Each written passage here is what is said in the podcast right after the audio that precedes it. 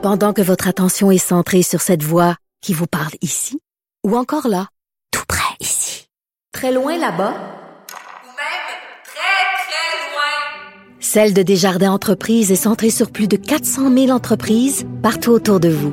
Depuis plus de 120 ans, nos équipes dédiées accompagnent les entrepreneurs d'ici à chaque étape pour qu'ils puissent rester centrés sur ce qui compte, la croissance de leur entreprise. Antoine Robitaille. Le philosophe de la politique. La joute politique ne colle pas sur lui. Il réussit toujours à connaître la vérité. Vous écoutez là-haut sur la colline. D'où vient l'idée de laïcité? Certains l'accusent de tous les maux. D'ailleurs, euh, c'est devant le tribunal actuellement par le truchement de la loi 21. La laïcité est au banc des accusés d'une certaine façon. On y voit donc une oppression absolue des droits individuels. Même le nazisme a été évoqué. Pour discuter des origines de la laïcité, de l'idée de laïcité, euh, il y a l'historien Éric Bédard qui est au bout du fil. Bonjour. Oui, bonjour Antoine professeur à l'Université TELUC. Vous travaillez, euh, Éric, actuellement sur un, livre sur la Nouvelle-France, puis euh, vous êtes tombé sur des documents qui nous font mieux comprendre les lointaines origines de l'idée de laïcité. Ben oui, en fait, c'est que je me, j'essaie de comprendre euh, à travers cette recherche pourquoi, pourquoi les Français ont eu une attitude, disons, plus conciliante avec les Amérindiens au début du 17e siècle, si on les compare en tout cas avec les Espagnols un siècle plus tôt.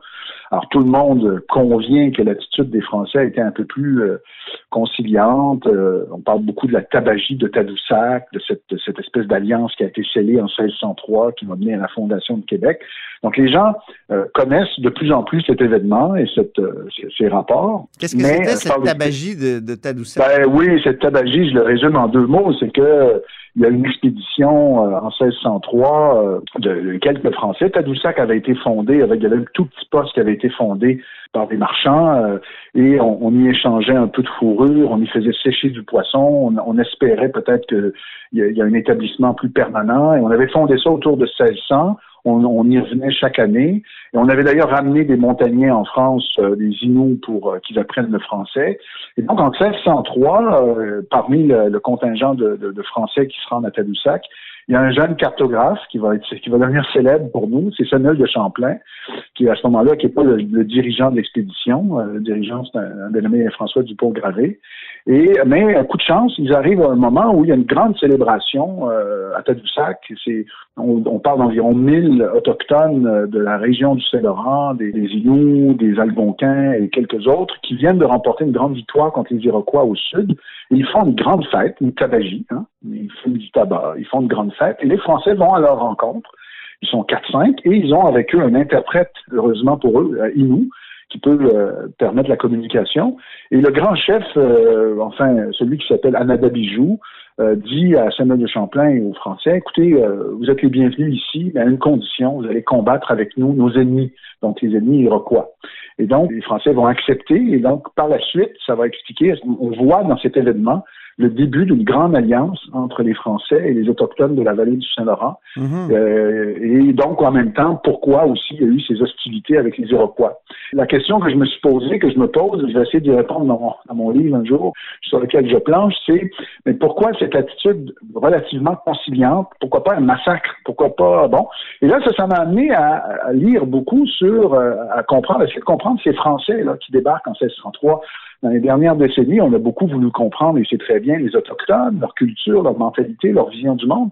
Mais je constate que les Français de l'époque, on n'a pas vraiment creusé qui ils étaient, c'était quoi leur, euh, leur contexte politique. Et là, je m'aperçois du rôle immense joué par les guerres de religion. Les guerres de religion, je vous le rappelle, là, euh, au 16e siècle, c'est l'avènement du protestantisme. Bon, ce sont des gens comme Calvin, comme Luther, qui disent qu'il faut absolument réformer, donc on va, on va parler des réformés d'ailleurs, réformer l'Église catholique, qui euh, les, prêtres sont mal éduqués, les curés sont mal éduqués. Euh, c'est une église qui se qui se vautre dans l'argent, qui vend des des euh, qui, qui, vend des, des, espèces de sacrements, donc qui, qui, qui se compromet.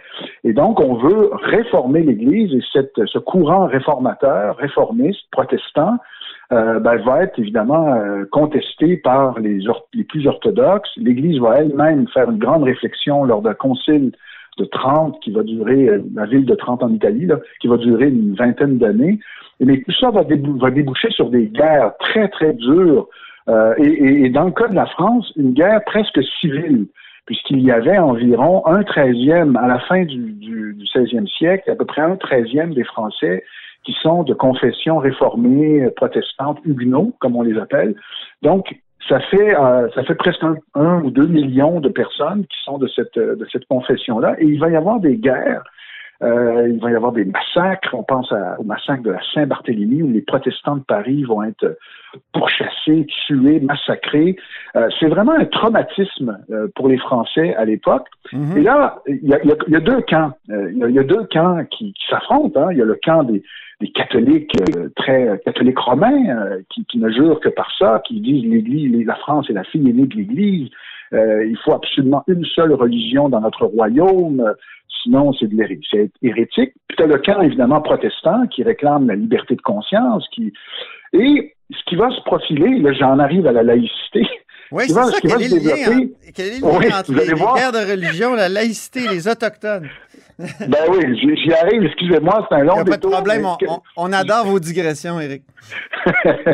Euh, c'est ce qui va se développer à partir, disons, de la régence d'une certaine Catherine de Médicis. Catherine de Médicis est la veuve d'Henri II qui va être tuée en 1559. Et là, il y a une régente parce que son fils est trop, trop jeune pour, pour régner. Catherine de Médicis va, va développer, dans le fond, une conscience. Il va, il va y avoir un troisième camp qui va se développer face à ces deux camps religieux, mm et catholiques, c'est le camp qu'on va appeler des politiques. C'est le camp de ceux qui disent, au fond, il faut essayer de trouver des dénominateurs communs entre nous, Français. Ah. Et ça n'allait pas de soi à l'époque. Ça n'allait pas de soi à l'époque parce qu'il n'y a pas le, concept même d'État-nation au 16e siècle, c'est loin d'être développé, c'est loin d'être clair.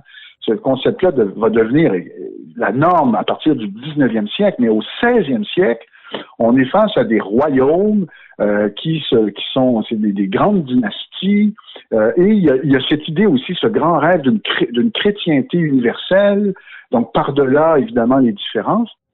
Donc là, il y a un camp qui se développe, le camp des politiques, le camp de ceux qui veulent trouver une sorte de compromis entre les deux grandes religions, entre les deux tenants des religions. Et ce camp-là va euh, culminer avec le, grand roi Henri IV qui va euh, arriver sur le trône en 1589 qui va être par excellence le roi du compromis, mhm. de la réconciliation. Lui-même était à l'origine un protestant, hein, il faut, faut, comprendre. dans sa propre famille, il avait vécu cette espèce de guerre euh, presque civile. Son père était catholique, sa mère était protestante, son père est décédé assez tôt. Donc, il a vécu ça dans sa propre famille. Et lui-même, euh, finalement, euh, oui, la religion, ça comptait, mais lui-même se disait, on peut pas continuer à, à se massacrer, à s'entretuer, nous, Français. Donc, il va développer le concept même de patrie. C'est-à-dire que la patrie, à l'origine, c'était dans le fond son coin de pays, tu sais, on pourrait dire la patrie du, du Saguenay-Lac-Saint-Jean, la patrie, euh, dans le cas des Français, mettons de la Bretagne ou, euh, ou du Périgord ou du Perche. Là, là, euh, dans le fond, Henri IV va étendre le concept de patrie à l'ensemble du royaume. On est français, on a, on a des choses en commun par-delà nos différences. Et pourquoi je vous dis ça, c'est que les historiens français voient en général dans dans, le règne d'Henri IV, mais aussi dans ces guerres de religion, le, prélude, hein, la genèse de la laïcité. Hein, ah bon? La laïcité, ben oui, la laïcité, c'est cette idée que finalement, on est une communauté civique, dans le fond, qui se confond avec la communauté nationale, euh, bon, le pays. Et cette communauté civique nous relie parce qu'on a une langue commune, parce qu'on a une histoire, parce qu'on a des traditions, et ça, ça transcende au fond nos affiliations religieuses. C'est, ça va au-delà de nos appartenances premières religieuses dans le cas du 16e siècle. Et donc, il faut trouver cet espace commun pour dialoguer entre nous, pour être, pour se retrouver entre, co, entre compatriotes, entre co-nationaux. Et parce que sinon, on va s'étriper, parce que sinon, on n'en arrivera jamais à, s'entendre sur ce qu'est, dans le fond, le, la bonne vie, hein, les, vraies bonnes croyances. Si on reste dans cet état de, dans cet état de, guerre religieuse, eh bien, on n'arrivera jamais à trouver la paix, la concorde, le compromis. Donc, on va voir dans le règne d'Henri IV qui va euh, adopter un édit très important en 1598, l'édit de Nantes. Euh, Nantes, une ville euh, donc en France. On, va adopter, il va adopter là un édit qui va, dans le fond, reconnaître une forme de tolérance à l'égard des protestants et il va permettre enfin de, de calmer le jeu, euh, et lui-même va se convertir à nouveau au, catholicisme, euh, parce que c'était quand même la, religion dominante. Mais, et donc, euh, cet édit de Nantes est vu par, par les, spécialistes français de la laïcité comme, dans le fond, un, lointain prélude à cette idée d'une laïcité, c'est-à-dire d'une d'un corps Mais c'est une, c'est une laïcité qui tolère, c'est pas une laïcité qui interdit. Or, euh, notre loi l'interdit, certains signes religieux. Souvent, la laïcité à la française est conçue comme euh, une espèce de, d'arsenal d'interdiction face à un commandant comme celui-là. Qu'est-ce qu'on peut dire? Qu'est-ce qu'on, comment on peut rattacher? Ouais. C'est-à-dire qu'on on interdit, euh, oui, mais on interdit en vue de, dans le fond, de trouver des espaces communs. On veut éviter, autant que ce peut, une interférence du religieux dans la sphère publique, mhm. euh, où, on dit ça là, ça c'est commun à tous. Hein? L'État, l'école, euh, les institutions publiques, ça c'est le, c'est notre, c'est notre bien commun à tous, par-delà nos, nos religions. Et donc on doit éviter autant que possible d'interférence, hein, d'interférer euh, euh, donc, nos, croyances religieuses n'ont pas, et, leurs signes ostentatoires, hein, mm-hmm. ne doivent pas, euh, ne, doivent pas interférer, ne doivent pas être visibles parce que ça, c'est du domaine, c'est de la sphère plus privée. Et quand on est dans le domaine public, civique, on doit essayer de mettre ça de côté le temps de faire notre travail. si vous êtes attentif, là, quand, quand vous écoutez les spécialistes de la laïcité, c'est pas. Il y a évidemment des athées sont des, grands défenseurs de la laïcité, mais qui, eux, ont une sorte d'agenda anti-religieux. Mais la laïcité, c'est pas, c'est pas dans son fondement euh, un rejet des religions, c'est plutôt euh, c'est plutôt le, refus que les religions viennent interférer dans euh, la sphère publique. Souvent, ceux qui sont contre la loi 21, par exemple, vont faire un parallèle historique avec le serment du test, qui finalement empêchait les catholiques, euh, après la conquête de 1759, euh, d'accéder aux, charges publiques. Euh, il fallait faire un serment où on renonçait, au fond, à la, aux croyances catholiques et à l'autorité du pape. C'est une mauvaise, une mauvaise comparaison historique. D'après moi, oui, parce que on ne demande pas, par exemple, aux, catholiques, aux musulmans ou aux juifs de renoncer à leurs croyances lorsqu'on leur demande de de ne pas afficher de signes ostentatoires dans leurs fonctions. Au contraire, on leur demande absolument pas d'abjurer leur foi. Mm-hmm. On leur demande simplement d'avoir un, port vestimentaire, un code vestimentaire, d'adopter un code vestimentaire neutre. Euh, pour pour éviter euh, des interférences, pour éviter des questions, pour éviter aussi des, des soupçons. donc, c'est tout ce qu'on demande. Alors que serment du test, c'était c'était de reconnaître, si je me souviens bien, euh, dans le détail, mais c'était de reconnaître finalement un peu le roi d'Angleterre comme l'ultime chef de l'Église. Euh, donc c'était notre non seulement notre souverain politique, mais c'était aussi notre notre notre chef religieux. Évidemment que pour des catholiques romains, c'était euh, c'était on leur demandait d'abjurer de, de, de, changer leur euh, voilà de, changer leur, euh, leur religion à toutes fins utiles ce qui n'est pas du tout le cas dans la loi 21 on demande pas d'abjurer quoi que ce soit on ne demande pas aux gens de renoncer à leur conviction on leur demande juste un peu comme bon la, la, la, comparaison dérange ceux qui sont contre la loi 21 mais de la même façon on demande aux gens qui enseignent aux professeurs aux enseignants de ne pas afficher leurs convictions politiques en classe, de ne pas faire de commentaires éditoriaux euh, sur un politicien ou sur une cause, mais plus d'être dans la pédagogie, dans l'explication, dans la mise en contexte. Euh, bon, alors on, va jusqu'aux signes religieux, c'est tout.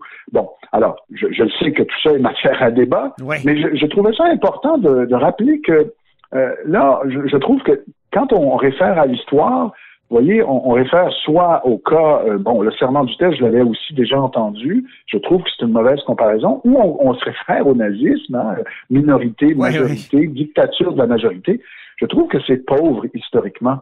Et, euh, on oublie, on oublie, oui, c'est vrai que la laïcité, c'est une tradition assez française. Euh, au Québec, on a aussi des points communs avec ces traditions parce qu'on a une religion dominante Et d'ailleurs, j'aurais, j'aurais trouvé ça intéressant que le gouvernement, que le premier ministre Legault, lorsqu'il a présenté la loi sur la laïcité, fasse ce genre de rappel historique. La laïcité, c'est un principe, c'est pas seulement la majorité qui affirme ses droits. Mhm. Euh, c'est comme ça que malheureusement le premier ministre s'est contenté de le présenter dans sa petite vidéo, on se souviendra. oui, oui, c'est comme ça que ça se passe au Québec. C'est comme ça que ça se passe au Québec. Et puis même, il avait rajouté à Patrice Roy, euh, des fois, il faut en donner à la majorité, mais je m'excuse, mais la laïcité, c'est un principe qui a une dimension euh, universelle aussi. C'est un, principe de base de fonctionnement en société. C'est pas euh, c'est pas la victoire d'une majorité contre la, minorité. C'est au contraire. C'est un, un, un code, c'est un contrat entre nous citoyens euh, qu'on adopte pour mieux fonctionner, pour être mm-hmm. et ça on, on le sait d'autant plus nous au Québec qu'on a vécu avec une, Église qui interférait énormément hein, avec le contrôle. Et ben je ne dis pas que tout était noir, vous connaissez mes thèses là-dessus, Antoine, ben mais, en même temps, c'est vrai que c'était lourd. L'index, le, contrôle de, tout, de, toutes les, de tout ce qui était enseigné, les universités avec des chartes pontificales. Bon. Mhm. et, nous, au Québec, on a décidé de se séculariser, on a décidé de prendre un tournant avec, avec les années 60, et finalement, la laïcité, ce n'est que le prolongement de ça. Donc, de, hmm. réduire la laïcité à une majorité qui est, qui est, qui, qui, opprime, qui on donne son anane, là, hmm. contre les minorités, je trouve ça extrêmement simpliste. Et j'aurais aimé ça qu'on ait plus, que le gouvernement fasse un effort pédagogique plus grand pour expliquer d'où ça vient historiquement au Québec, mais, mais même en Occident éventuellement. Mais là, je n'en demande pas tant. Merci infiniment, Éric Bédard, pour ce rappel historique de la laïcité comme espace commun, au fond, hein, pour, transcender, transcender les allégeances euh, religieuses. Merci infiniment. Merci beaucoup, Antoine. Éric Bédard est professeur à l'Université TELUC. Il travaille actuellement sur un livre sur la Nouvelle-France. On a bien hâte de lire ça. Et c'est tout pour La Hausse sur la Colline en ce mercredi. Merci beaucoup d'avoir été des nôtres et n'hésitez surtout pas à diffuser vos segments préférés dans vos réseaux. Et revenez-nous demain.